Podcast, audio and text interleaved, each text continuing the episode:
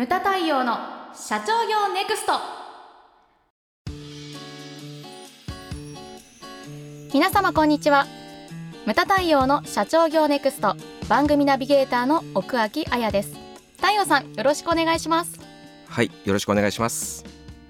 はいさて今回はですね、はい。えーご質問をいただいております。あありがとうございます。す。えーサービス業30代の女性からですが、先日対談していた鳥貝先生がはい。経営者は結局は人間性が大事だというお話いうお話を聞いて感じたことです。はい。えー最近マキャベリの君主論を読みすすごいすね。いですね。意識高いですね。高いですね。そこに登場する温厚でいい人だけど周りの野心家に翻弄される人物が知り合いの社長さんの姿と重なりました、はい。その方は人柄は抜群なんですが、はい。長らくいい部下に恵まれていません。はい。え会社の業績は低迷株価は低空飛行中で資金調達のために人を選ばず頭を下げなければならない状況でした、はいいい人だけど結局経営者としては能力に欠けるなと感じました。はい。けれどもジョブズみたいな人柄は何ありでもカリスマになっちゃう人もいる。はい。え最近ではオバマ氏とトランプ氏との対比もそう印象的ですよね、うん。え人間性が大事ですというとふわっといい話に収まってしまいがちですが経営者として具体的にどのような人間性が必要なのでしょうか、またそれを磨くにはどのようにしたらいいでしょうか？というですね。はい、まあ秋が深まってくる中で重たい話をですね,、重たいいやお便りありがとうございます。ありがとうございます。すごい真剣に聞いてそうですね。はいいただいているのがよくわかります、ええ。で人間性あの人間性大事なんですけれども、はい。そのなんていうか勘違いをしてほしくないのがですね、はい。手腕がなければいはい。生きていけない、うんうん。で人間性がなければリーダーになるし資格がないと、はい。だからそもそもですねあのリーダーになるためには人間性があの不可欠なんですね、はい。ええ人間性が不可欠で人間性がない人はリーダーにはそもそもなっちゃいけないと。思うんです、でもリーダーになったらその人間性だけでは生きていけないですね、やっぱりあの手腕がなければ会社っていうのは生きていけないはい。と思うんです、だからこれ比率的に数字で言うと、はい。重要性人間性はとても大事だけれども、はい。手腕。これ人間性6の手腕4ぐらいだと私は思うんです。でいろんな方へのねメッセージだからそのこう次世代のリーダーに向けてその人間性重要だよとは言っていますけれどもそのリーダーにもうなってる人に対してはやっぱり手腕っていうのもつけていただかなければはい。困りますというような感じなんですね。はい。でどっちかというとまあね私はこう手腕よりも人間性というのを重視します、だからその辺が64なんですよね。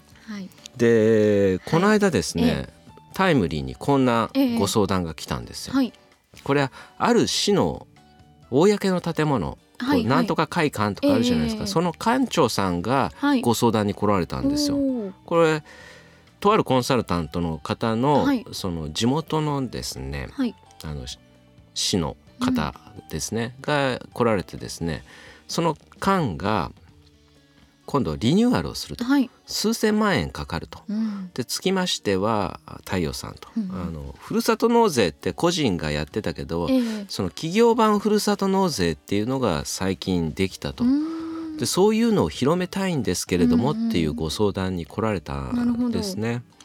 で企業版ふるさと納税って調べたんですけれども、はい。寄付額の最大6割があの法人住民税とか控除されるというようなものみたいですね。えそこまでこう企業でやってる方っていうのはあのまだ珍しいとは思うんですけどね、企業でもそういうことができるようになったと。えなるほど。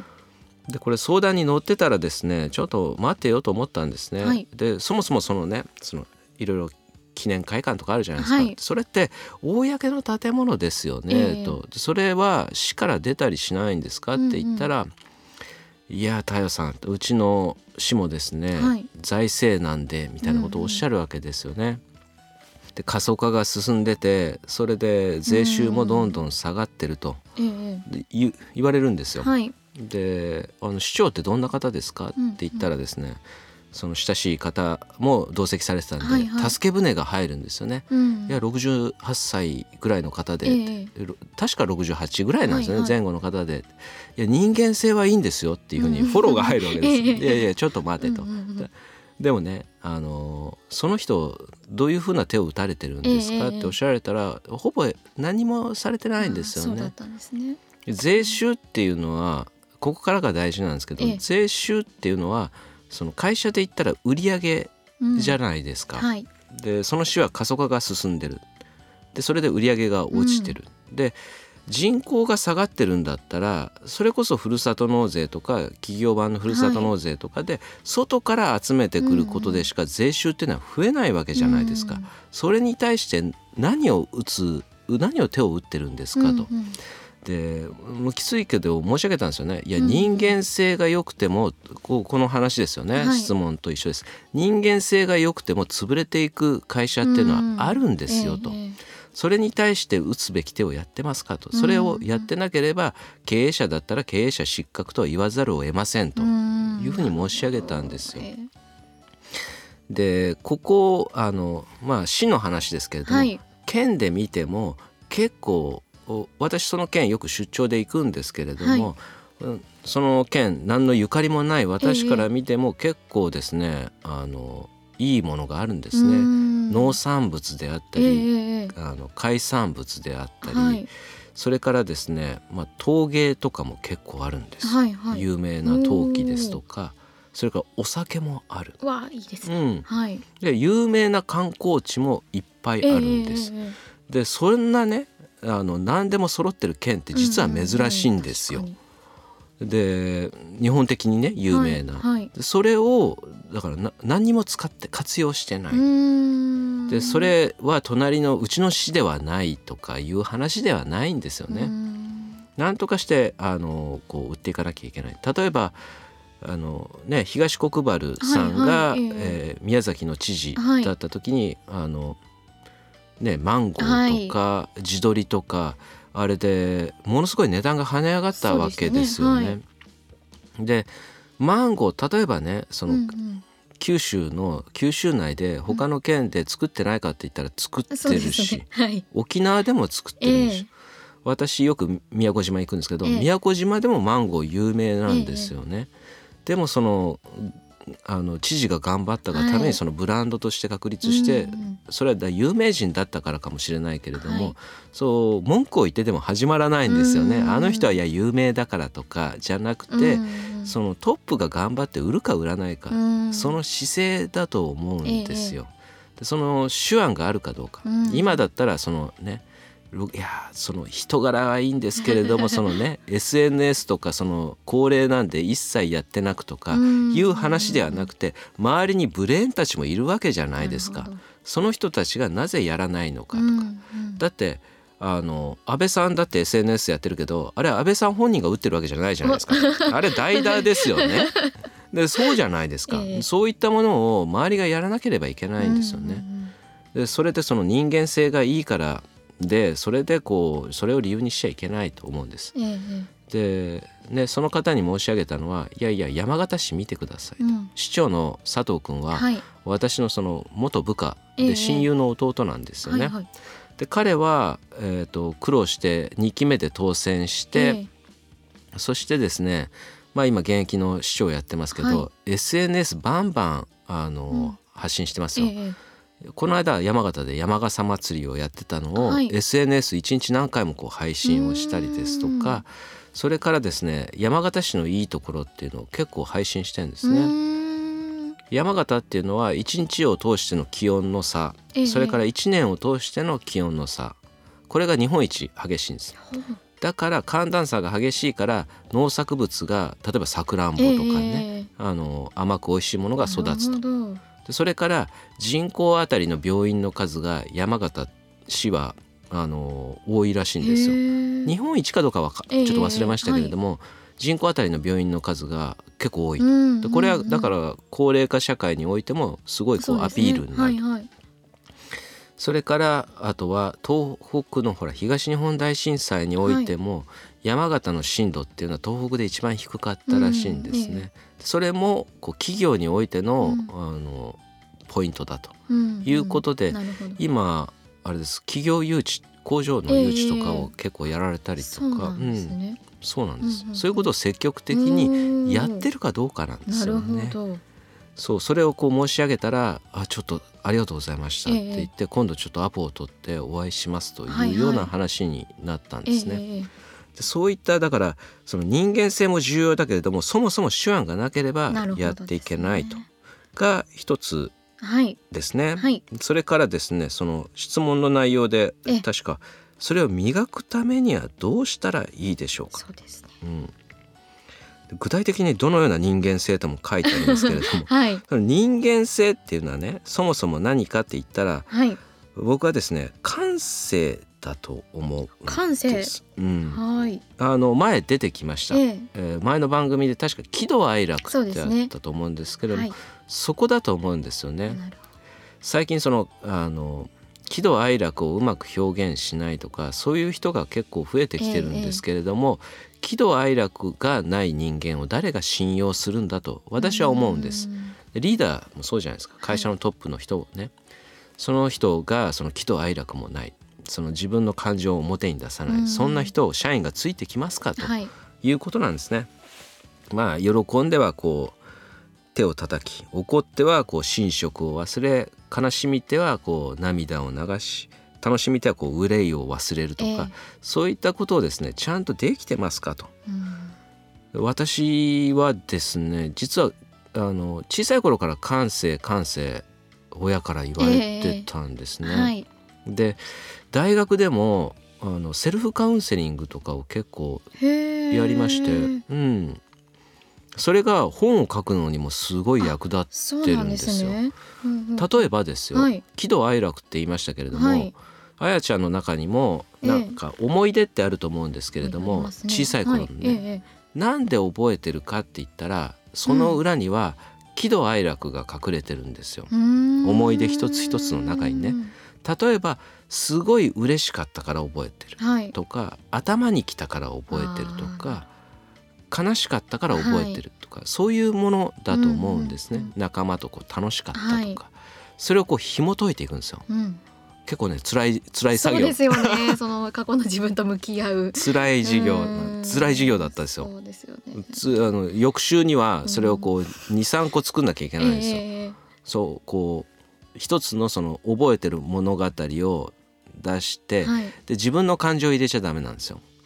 あのこう文章で、うんうんなんていうんですかねそれをこうこう私は何とかと言ったって思ったって書いちゃダメなんですね。なるほど。でそのもあのこう時系列にそうずーっと、で友達は何とかと言ったとか、こう私はこう何々をしたとか、ええ。そういったものを淡々と事実事実だけをこう、文章にしていって、で第一作業それ終わりで、うんうん。その裏にはどういう感情が隠れていたのか。かっこ悲しみとか怒りとか、はいはい。そういうのをだーっとこう細かく細かく。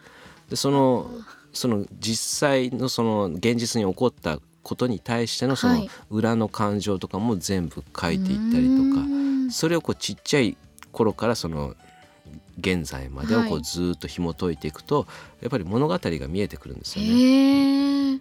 その自分がこだわっているものとか、ええええ。そのトラウマになっているものとかねねやっぱりトラウマになってるものっていうのをこうなんとかしていかないと人間って前に進めなかったりするじゃないですか。はいそれをこう整理していく作業っていうのは重要だと思うんですよね。なるほそれこう今でも私そういうのやってますよ。ど。あ本当ですか？ほう例えば夢の中に出てくるものとかってあるじゃないですか。ええはい幼馴染であったりとか、ええ今ありがたいことに SNS が発達してるんで、はいこの間って言っても数年前ですけれども、ええ3歳の頃の幼馴染と連絡取って会いましたよ。はい 大阪ではいはい。うんすごい。そうそうあのそういうのをこう紐解いていくと、ええ。で会って食事して変わらないね。でそれでええ。安心するんですよね。なるほど。でそっから数年前ですけど、はい。そこから一切もう出てこないですよ夢とかにはうー。ね。ん自分の中でそういうこう気になってることっていうのを決着させたりとかそういう作業は大切だなというふうに思います。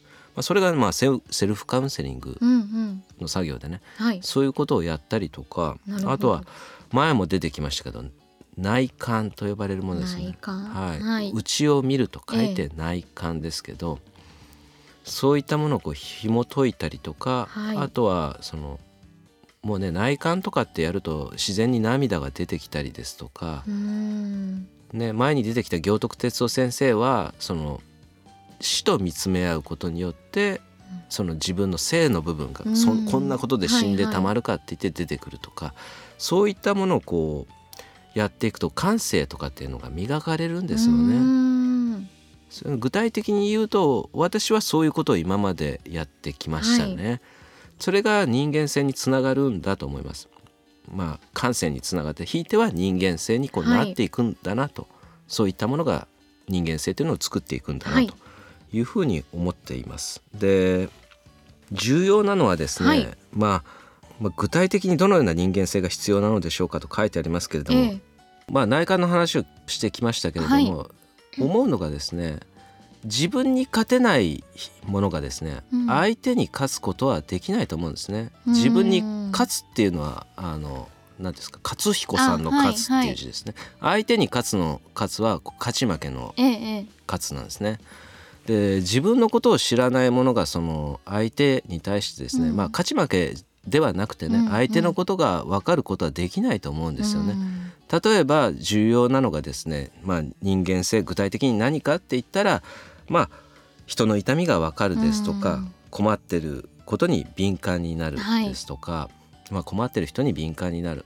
この間うちの娘がですね、去年だったかな、ええ。七夕の短冊にですね、はい泣いてる人を助けてあげられるようになりたいということを書いてたんですね。素晴らしい娘さんでいやそれ見た時ですね。学校から持って帰ってきた時、ええ。それが壁に貼ってあったんですね、持って帰ってきたのが、ええ。うん私も泣きそうになりましたけれど。本当に。そういったね。で、あはい。あと年間に2,000人ぐらいの経営者にお会いしますけれども、はい。その中であの突出してる人っていうのはまあ気配りであったり手配りであったりうん心くら配りっていうのが、まあ、人一倍できてる人が多いなっていうふうに思います。そういったものをですね、まあ、気をつけて、まあ、言っていただけたらはないというふうに思います。ムタ太陽の社長業ネクストは全国の中小企業の経営実務をセミナー、書籍、映像や音声教材、コンサルティングで支援する日本経営合理化協会がお送りしました。今回の内容はいかがでしたでしょうか？当番組で取り上げてほしいテーマやご質問などございましたら当番組ホームページ上からお寄せください。お待ちしております。それではまた次回お会いしましょう。